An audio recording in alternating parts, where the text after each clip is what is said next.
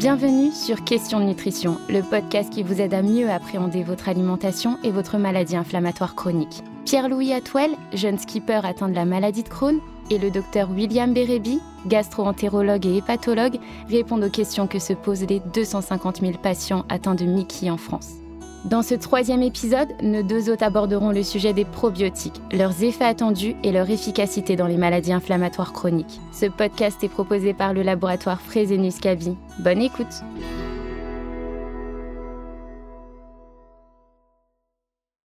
Bonjour docteur Bérébi. Bonjour Pierre-Louis.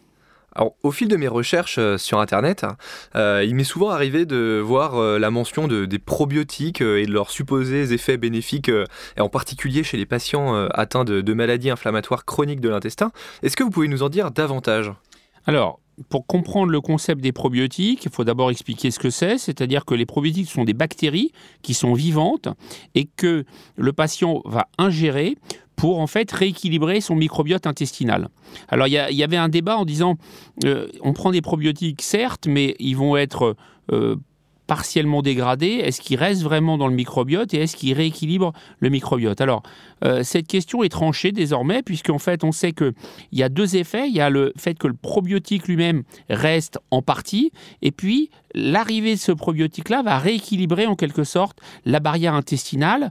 Donc, le fait qu'il soit partiellement détruit n'est pas véritablement un problème par rapport à son efficacité.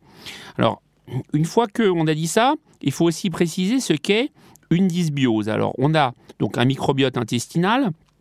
Vous savez que c'est euh, des milliards et des milliards de bactéries et ça représente 2 kilos en fait dans notre intestin, ce microbiote intestinal. On sait que dans plein de pathologies, que ce soit au niveau du foie et en particulier aussi dans les maladies inflammatoires chroniques intestinales, dans le syndrome de l'intestin irritable aussi, il y a un déséquilibre de ce microbiote, c'est-à-dire cette fameuse dysbiose. Alors on sait par exemple que dans les Mickey, le microbiote est moins varié et il y a un déséquilibre en fait entre les bactéries qu'on appelle anti-inflammatoires. La plus célèbre d'entre elles, c'est Fecalobacterium prosnitzi, et euh, les bactéries qui sont elles inflammatoires, comme les Escherichia coli adhérents et invasifs. Donc, en fait, ce déséquilibre va être l'un des facteurs importants dans le développement des maladies inflammatoires intestinales. C'est pas le seul. Il y a aussi les facteurs génétiques, il y a les facteurs environnementaux, comme le tabagisme par exemple. Mais c'est un axe de traitement qui est amené à se développer. Il y en a euh, des dizaines, voire des centaines. C'est un très gros marché hein, qui est en plein développement, aussi bien en France que dans les autres pays. Alors, effectivement, le patient parfois va faire ses recherches lui-même et puis euh, avoir des informations plus ou moins fiables sur Internet qui va le conduire lui-même à acheter ses probiotiques. Alors il faut savoir quand même que les probiotiques, euh, c'est des produits qui coûtent cher et je pense que euh, c'est important que le patient sache quel probiotique prendre parce qu'en en fait on sait très bien que telle souche va agir sur telle pathologie, telle autre souche sur telle autre. Donc en fait, tous les probiotiques ne se valent pas et il faut avoir quand même un support ou un conseil d'un médecin pour lui dire voilà effectivement voilà les cinq souches validées dans l'intestin irritable ce sont celles-ci. Dans la maladie de Crohn pour l'instant on n'a pas énormément de recul. Dans le diabète euh, il y a des choses mais il faut développer. Donc en fait euh, c'est important d'avoir le conseil d'un praticien concernant l'utilisation des probiotiques, parce que finalement, dépenser euh, ses sous sur des probiotiques qui ne seraient pas efficaces, ça n'a pas véritablement d'intérêt. Ce sont des produits qui sont très en vogue euh, chez les patients, qui sont en quête de solutions, qui sont parfois euh, perdus un petit peu et, qui cherchent de, nouvelles méthodes. et finalement, est-ce qu'on a des preuves de, l'efficacité de ces probiotiques ou est-ce que c'est plutôt une sorte de mode portée par les patients?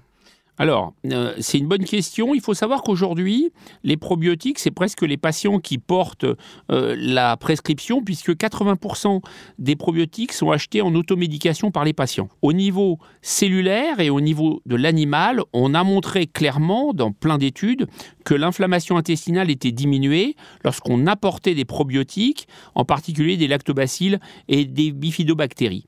Ça diminuait l'inflammation et ça avait également une action antalgique. Alors, par contre, donc ça c'est vrai au niveau cellulaire, c'est vrai au niveau animal. Par contre, au niveau humain, dans la prise en charge des Mickey, chez l'humain, dans la prise en charge de la maladie de Crohn actuellement, il n'y a pas véritablement de recommandations et il n'y a pas de probiotiques qui ont montré qu'on améliorait euh, la santé des patients atteints de Mickey.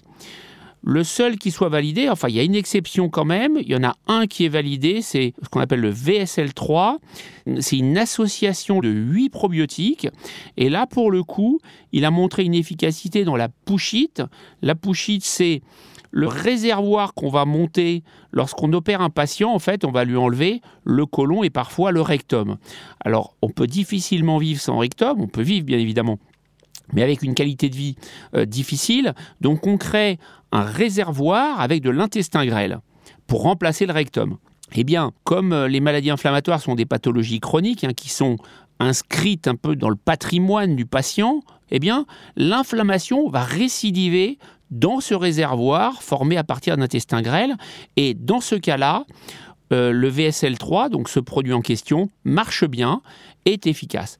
Donc ça veut dire que les probiotiques ont probablement une place dans la maladie de Crohn.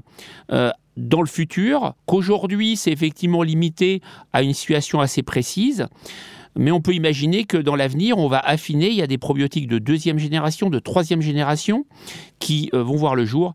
Et euh, ça devrait, à mon avis, s'intégrer dans l'arsenal thérapeutique de la prise en charge des patients ayant une maladie de Crohn. Alors, dans le même ordre d'idée, on peut dire un mot de la transplantation fécale. Hein. Je vous rappelle que la transplantation fécale, ça consiste à prendre des selles d'un donneur, avec évidemment un process de sécurité extrêmement important, et de les administrer au receveur, donc aux patients malades, par le biais d'une coloscopie par laquelle on va pouvoir instiller euh, les selles. Il y a même des gélules fabriquées par cryo qui vont pouvoir être utilisées. Et donc la transplantation fécale, il y a eu beaucoup de, euh, d'espoir puisque on sait que la dysbiose, donc le déséquilibre du microbiote intestinal, joue un rôle important dans les maladies inflammatoires. Donc on a eu beaucoup d'espoir puisqu'on sait que la transplantation de microbiote fécal, ça marche très bien dans les infections à Clostridium difficile, c'est-à-dire c'est des infections récidivantes qui peuvent être difficiles, voire impossibles à traiter avec les antibiotiques. Donc de là est né un grand espoir pour la maladie de Crohn et la rectocolite hémorragique. Mais cet espoir a pour l'instant été plutôt déçu. Alors pourquoi? Probablement parce que comme pour une grève de moelle, il y a probablement la nécessité d'avoir une forme de compatibilité entre les selles du donneur et les selles du receveur. Et les travaux de recherche actuels tendent justement à préciser ces paramètres-là pour savoir pour qui elles pourraient être véritablement efficaces. Docteur, on a bien compris que il y avait des, probiotiques, certains qui marchent euh, plutôt bien euh, en Mickey, euh, d'autres qui fonctionnent moins bien ou en tout cas dont, l'efficacité n'a pas encore été prouvée. finalement, c'est encore un peu un casse-tête cette, histoire pour les patients. je pense qu'il faut absolument se faire accompagner avant de, consommer ce genre de produit. quel est votre regard, vous, sur les probiotiques? Est-ce que, vous prescrivez des probiotiques à vos patients Alors, en pratique, il y a deux situations, si vous voulez. Quand on me pose la question, ça arrive assez souvent, ma première réponse va être les données scientifiques. Donc leur dire, écoutez, à l'instant T, il n'y a aucune recommandation, hein, puisque c'est ça qui compte pour moi, gastro-entérologue, il n'y a aucune recommandation qui dise prescrivez des probiotiques pour améliorer les patients ayant une Mickey. Ça, c'est la première remarque. La deuxième, c'est que les probiotiques ne sont pas des produits dangereux. Donc, si le patient en prend, il va rien se passer, ça ne va pas interfacer avec sa maladie et ça va pas interfacer non plus avec sa prise en charge thérapeutique. Et puis la troisième chose, qui est probablement plus intéressante, c'est que souvent, les patients qui ont une maladie inflammatoire ont un syndrome de l'intestin irritable avec un risque multiplié par 3 environ. Et donc, on sait que dans le syndrome de l'intestin irritable, les probiotiques marchent bien. Donc, globalement, il m'arrive de tester chez un patient qui garde par exemple des douleurs abdominales alors qu'il a une maladie de Crohn plutôt contrôlée, euh, des souches de probiotiques qui ont été validées dans le syndrome de l'intestin irritable. Voilà, donc c'est un peu empirique, mais euh, voilà ma pratique et j'ai tendance à les utiliser parfois, mais bien sûr pas d'une façon systématique. Et il faut aussi que, effectivement, je pense qu'il n'est pas utile que le patient en prenne d'une façon euh, de sa propre initiative en automédication, parce que de toute façon, quand il le fait, et ça je le vois très souvent, euh, à ce moment-là, il va pas prendre les bonnes souches, et donc il vaut mieux prendre conseil auprès d'un spécialiste. Les probiotiques, il y a une chose importante également à noter, c'est que ce sont des bactéries vivantes. Donc ces bactéries, elles doivent être bien conservées et globalement, ayez toujours à l'esprit qu'il vaut mieux acheter des probiotiques sous blister, donc des gélules sous blister, que des probiotiques en boîte, puisqu'en boîte, vous allez l'ouvrir et l'oxygénation va faire qu'elles vont être moins bien conservées et de ce fait, elles vont être moins efficaces. Merci beaucoup, docteur Bérébi, euh, de nous avoir éclairé sur ce vaste sujet qu'est les probiotiques. À très bientôt. Merci Pierre-Louis, c'était un plaisir d'échanger avec vous.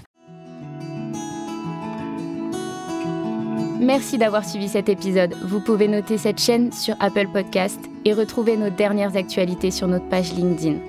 Si vous souhaitez plus d'informations, n'hésitez pas à lire la description et nous vous donnons rendez-vous le mois prochain pour un nouvel épisode.